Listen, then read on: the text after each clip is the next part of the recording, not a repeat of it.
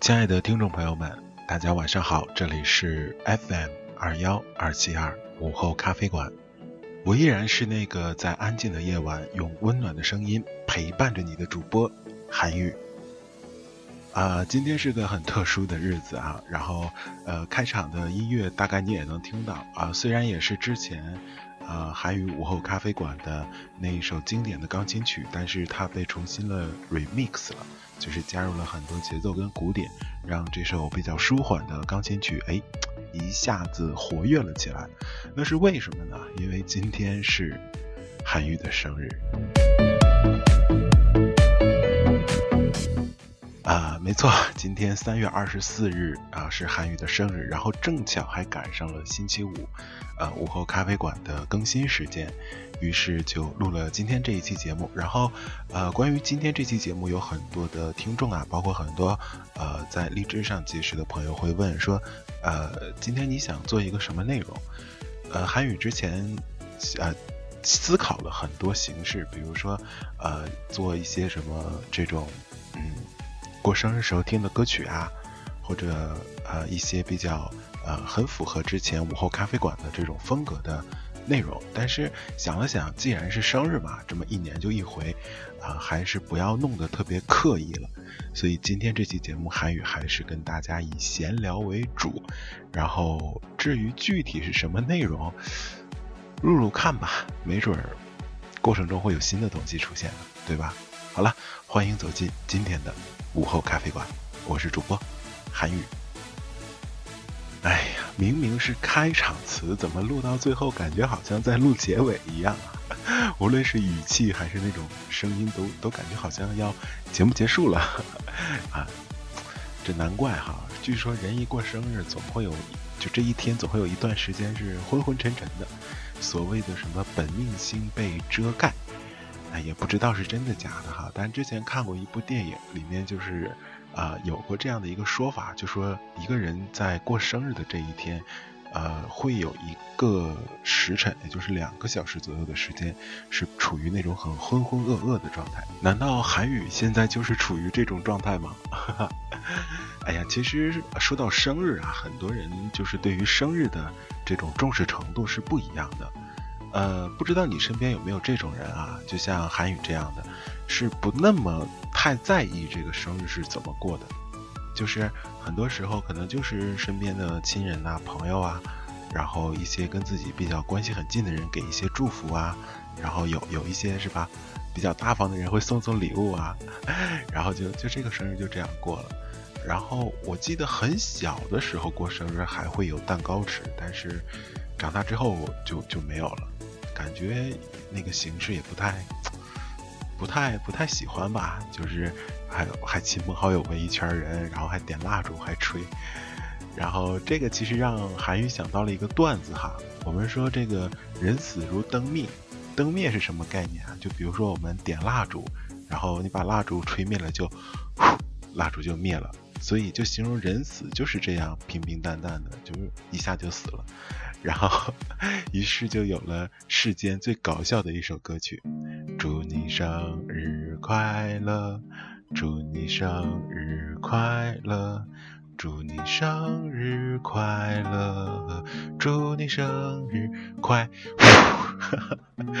这亲朋好友 都在你周围见证着，然后你自己要一吹，代表啊，我知道，我知道，以后我就是这么没的。几句玩笑哈，调侃一下。嗯，今天是韩语的二十九岁啊，二十九周岁的生日，然后虚岁已经是三十了。呃，三十而立嘛，这马上也要进入而立之年了。呃，昨天晚上的时候，我在自己的这个微信朋友圈中发了一条，也算是感悟也好啊，也算是这样就一段话，然后上面大体内容就是。呃，过生日了，然后回头看看这段时间，就是虽然已经要接近而立之年了，但有时候也会觉得自己挺幼稚的。然后面对着生活中很多很多事情啊，呃，有自己的想法也好，包括有自己的这种见解也好，但很多的时候也迫于无奈，没办法把这种心情跟声音表达出来。但是还是那句话，现实安好，一切随心吧。只要别让心灵受委屈，呃，身边的一切还都挺好的。然后今年这个生日，这个韩宇也收到了很多礼物哈，包括呃有一位在荔枝上结识的非常好的呃朋友，然后他也远从远从上海啊给韩宇发来了一份小礼物，很不错，很用心啊，韩宇很感动。啊，也用上了哈，也用上了。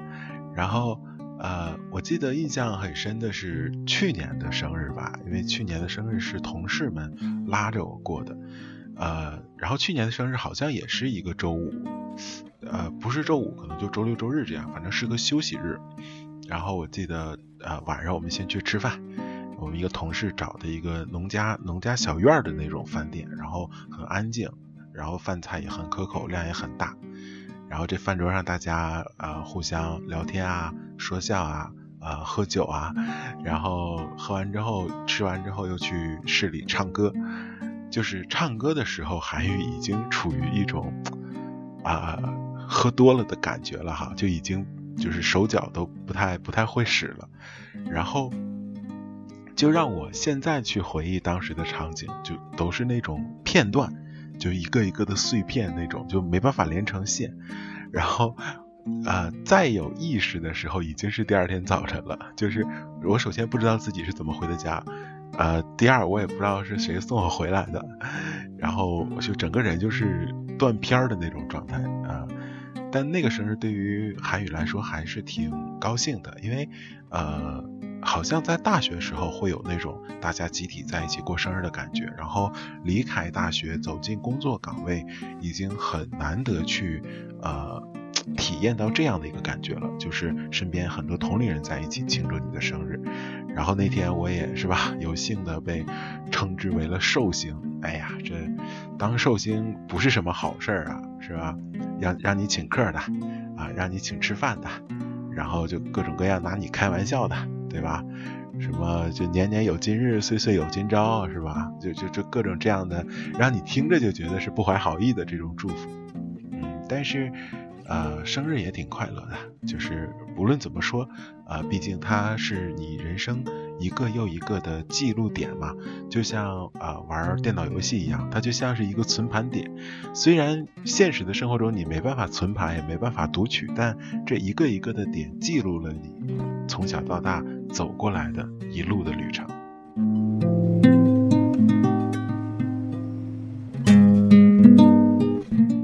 然后今天是呃韩宇的生日嘛，其实呃韩宇印象中哈，之前就是以生日这一天正好是节目更新的还比较少，呃我记得有一次是属于生日的前夕或者就是隔几天的时候，正好是赶上呃午后咖啡馆更新，然后那个时候会呃也是做了一期有关于生日的节目，但没有像现在这么轻松，呃就是。其实现在很多了解午后咖啡馆的人知道，啊，韩语，呃，现在的闲聊节目那状态是真放松，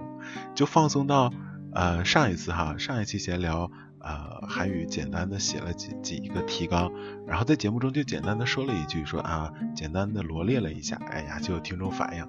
这个韩语挺厉害哈，挺厉害哈，是东北啊，东北话，就是韩语你很厉害。你看，你简单写了几句就能录出这么呃一期很完整的节目，然后感觉还不像是那种呃没有什么准备的，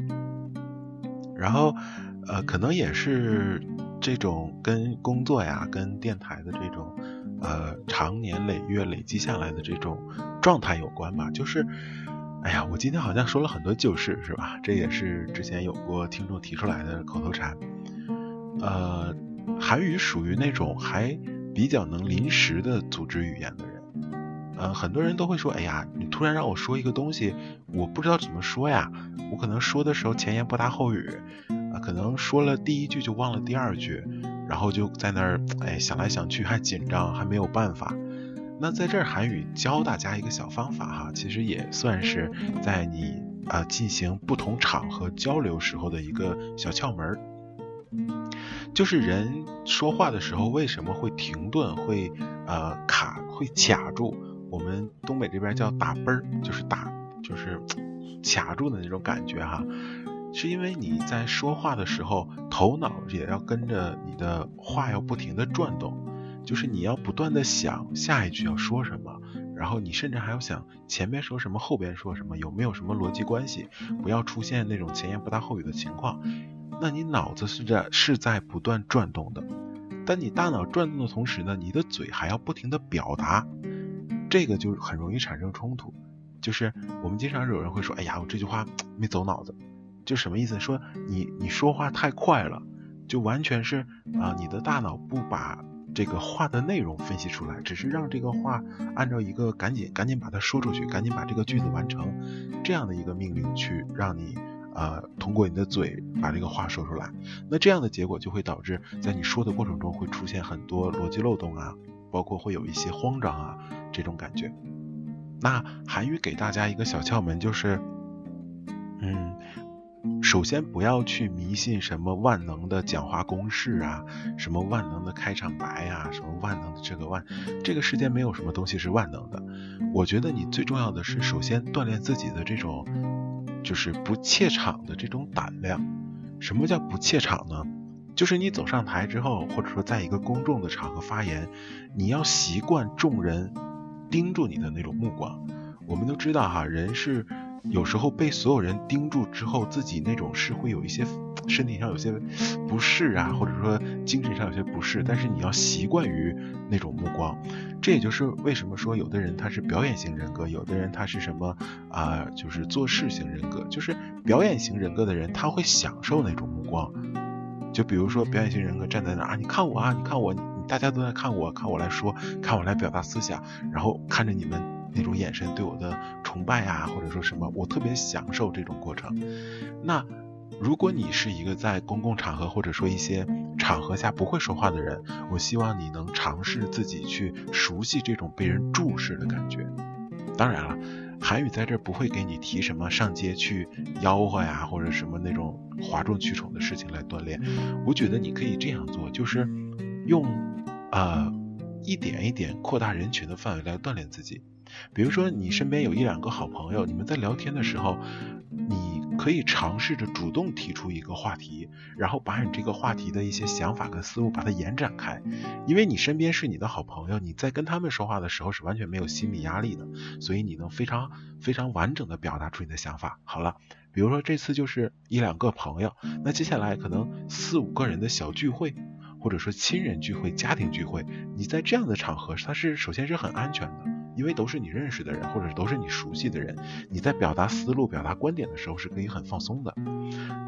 接下来你就进入一些，比如说同事之间七八个人的呃郊游聚会，在这种稍微已经有一些这种没有亲人啊、朋友啊那么近的关系的场合，再去重复之前的这个行为，那经历过几次之后。你会你会发现，哎，我可以面对更多的人讲话，我可以在更多人的场合发表自己的观点，同时我还能很完整、很全面的表达出我的想法。那首先你怯场的这一点基本上就已经克服的很好了。那接下来关于你说的话的内容，包括你的逻辑思维啊，包括你说话时候的想法，怎么让这个话说的有条理，那这个就是需要积累的了。它首先不是一个速成的过程，你要有涉猎，你要有积累，你要多听、多看、多学，甚至就是很多人觉得，哎呀，那我我我这还有压力了。其实我不想不想怎么样，我就是想想能说一个很自己能完整表达出来的东西，那就去说你平时最感兴趣的话题，因为一旦一个话题你感兴趣了，你会下意识的研究这个话题背后的很多相关知识。举个例子哈，比如说韩语是一个很喜欢播音呐，很喜欢这种啊朗读啊电台啊这样的一个人，所以会有了午后咖啡馆这样的一个个人电台。那因为喜欢，所以韩语会接触很多很多有关于电台啊、声音啊、朗诵啊，包括人的这种气息啊，锻炼锻炼人的讲话的这种一些小常识。那如果说遇到一个场合我没办法进行，就你让我讲什么流体力学啊，讲什么动力风阻啊，那那韩虽然韩语之前也是理理科男理工男哈学过这个，但是这么多年不碰了，早就还给老师了。但如果你让我讲一些关于你去怎么控制自己的声音啊，包括怎么运用啊这种呃音效跟声音的配合呀，包括怎么选择一一期节目的衬曲呀，那这个韩语还是有一定的积累的。所以在跟你聊的时候，我甚至可以不用提前准备。因为我只要把我之前经历过的、积累过的跟你分享出来，就是一个非常完整、非常好的表达。嗯，那这个是韩语关于有些人在公众场合不敢讲话，或者说讲的没有条理的一个小小的窍门，希望能够帮助到你。看吧，这个录节目的时候，之前还韩语还担心呢，是吧？今天这节目你说录什么呀？过个生日，最最起码。就充其量算是个由头，这可聊什么呀？你说三十分钟的一期节目，但是你看聊着聊着，韩语都不知道为什么会聊到就分享公众讲话小窍门身上了。明明是自己过生日，对吧？但是你看时间，这期节目就又又快进入尾声了。所以闲聊节目最大的好处就在于这儿，不用提前准备，啊，是吧？然后咱们在节目过程中找新话题，找能聊的话题。那这个我觉得是闲聊节目的一大特点。然后既然聊到闲聊节目了哈，最近这个午后咖啡馆高大上了许多哈，听众都反映，包括今天有听众留言，这个路转粉了哈，就路转粉，如果韩语没理解错，就是之前啊是路人，然后现在变成韩语的粉丝了，对吧？哎呀，其实，啊，关于这个电台的一些图片的更换啊，包括每期节目这种会有一些制作感的图片，都是 韩语最近在自学 PS 软件的一个很不成熟的一个小作品吧，只能这样说。因为，呃，韩语不是学呃设计的。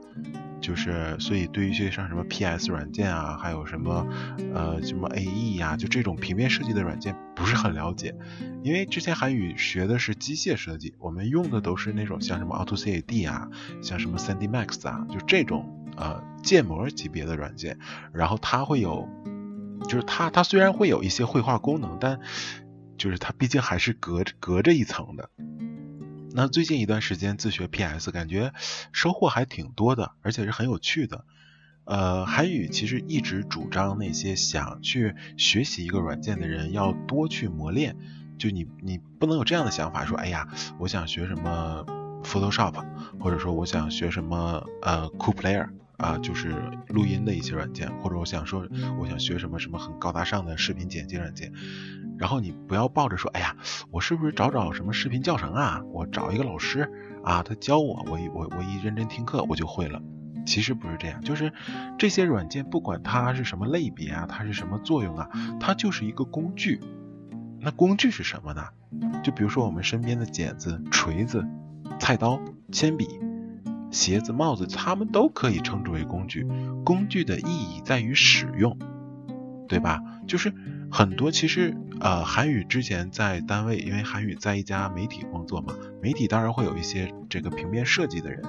然后跟他们交流的时候，有很多人就是有，当然有科班出身的哈，就是学设计的，然后有一群人是之前压根没学过设计，然后我就问他说，哎，那你像为什么啊 PS 软件你能用的这么好？他说就是熟练啊，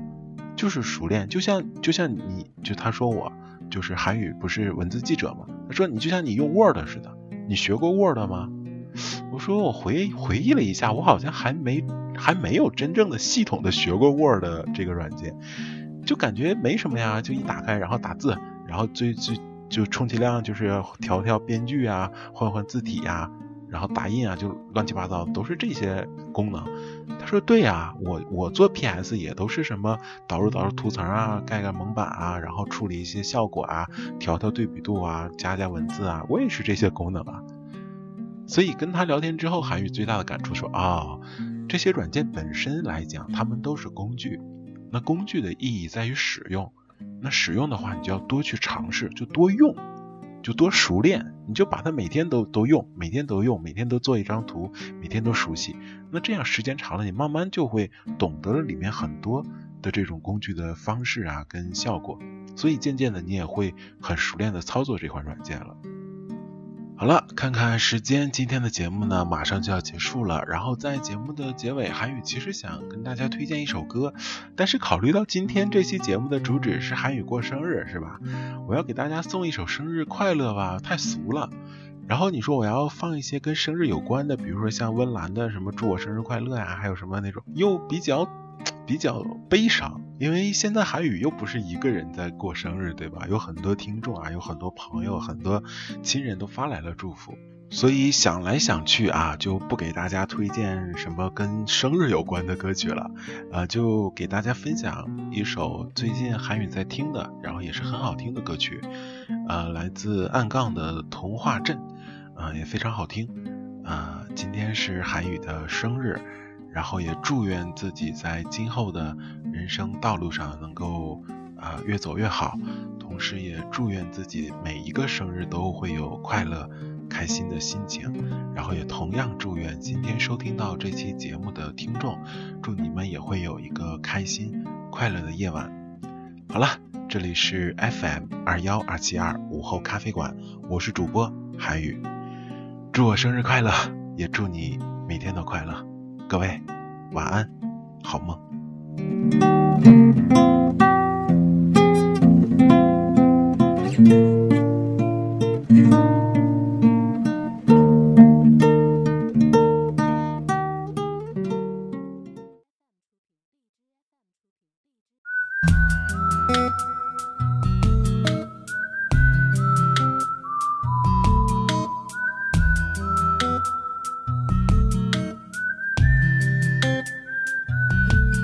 听说白雪公主在逃跑，小红帽在担心大灰狼。听说疯帽喜欢爱丽丝，丑小鸭会变成白天鹅。听说彼得潘总长不大，杰克他有竖琴和魔法。听说森林里有糖果屋，灰姑娘丢了心爱的玻璃鞋。只有睿智的河水知道，白雪是因为贪玩跑出了城堡。小红帽又见压抑自己，变成狼的大红袍。总有一条蜿蜒在童话镇里七彩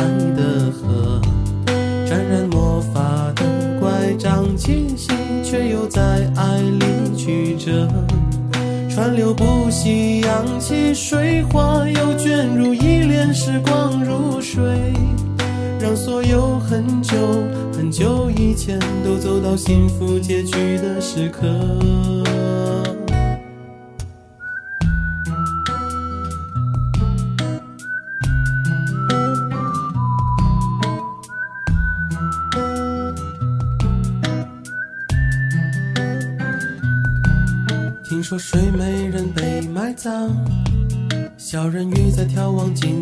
堂。听说阿波罗变成金乌，草原有奔跑的剑齿虎。听说匹诺曹总说着谎，侏儒怪拥有宝石满箱。听说悬崖有棵长生树，红鞋子不知疲倦的在跳舞。只有睿智的河水知道。睡美人逃避了生活的煎熬，小人鱼把阳光抹成眼影，投入泡沫的怀抱。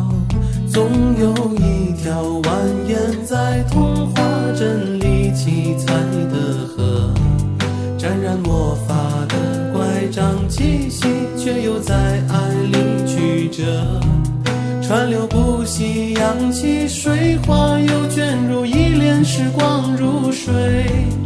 让所有很久很久以前都走到幸福结局的时刻。总有一条蜿蜒在童话镇里梦幻的河，分隔了理想，分隔现实，又在前方的山口汇合。川流不息，扬起水花，又卷入一帘时光如水，让所有很久很久以前都走到幸福结局的时刻，又陌生。